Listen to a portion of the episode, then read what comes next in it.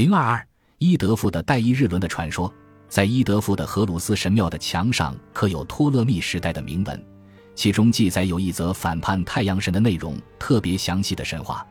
在拉统治的第三百六十三年，当太阳神及其随从正在努比亚航行的时候，板赫丹特的荷鲁斯察觉敌人无赖瑟特神的党羽正密谋反对国王，在一次先发制人的战役中，拉神派遣荷鲁斯去攻击敌人。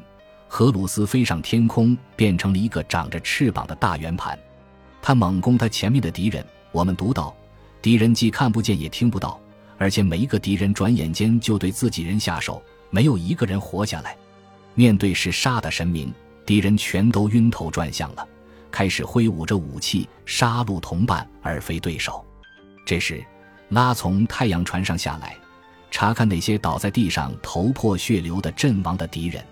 当太阳船的全体船员庆祝胜利的时候，更多的敌人来了，他们变成可怕的鳄鱼和河马，发动了攻击。在反击中，荷鲁斯及其随从用鱼叉与他们战斗。有些敌人逃脱了这次来自诸神的攻击，他们向北方逃窜，荷鲁斯追击，在底比斯附近将绝大多数逃跑的敌人歼灭。残余敌人继续北窜。荷鲁斯乘坐着拉的太阳船继续追击。瑟特与暴力、混乱和邪恶有关。他有时被描绘成一个有着长鼻子、高高的长方形耳朵和直立尾巴的生物。人形的赛特也长着这种动物头。然而，他也能化身为许多其他的样子，包括红色的公牛、沙漠羚羊、猪或河马。根据金字塔文咒语二百零五。出生的时候，赛特把自己从母亲努特身上撕下来，这凸显了其与生俱来的暴力本性。瑟特是奥西里斯的兄弟，他谋杀了奥西里斯而当上了埃及王，后又卷入了与侄子荷鲁斯争夺王位的长期争讼之中。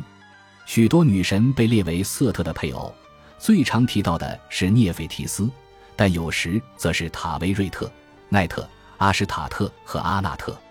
作为红土地之主，瑟特是沙漠之神，他还与暴风雨、阴天和大海有关。人们向其祈求天气变好。他也统治着异域之国。尽管瑟特常常被描绘成敌人，但是在太阳神拉夜间航行通过杜阿特的时候，瑟特用自己的强大力量保护拉免受混沌之蛇阿波菲斯的伤害。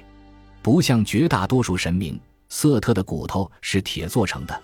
他被描绘成铁之主，许多神庙，尤其是在东北三角洲地区的神庙是献给瑟特的，但是他的主要崇拜中心是在哈马马特干河入口处的黄金产地努布特。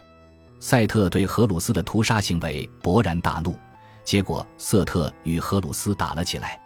荷鲁斯向瑟特投掷他的矛，把瑟特掀翻在地，他捆住了瑟特的双手。把一根绳子套在瑟特的脖子上，俘虏了赛特。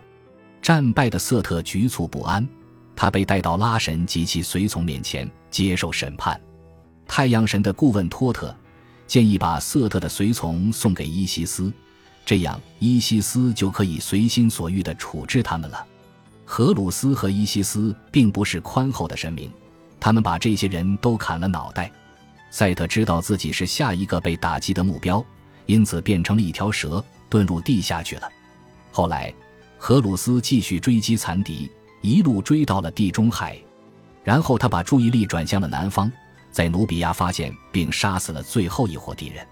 在埃及神学中，有一批令人困惑的荷鲁斯形象，尽管他们常常被视为不同父母所生的独立的神明，但他们也都可以被视为同一位神明的不同侧面。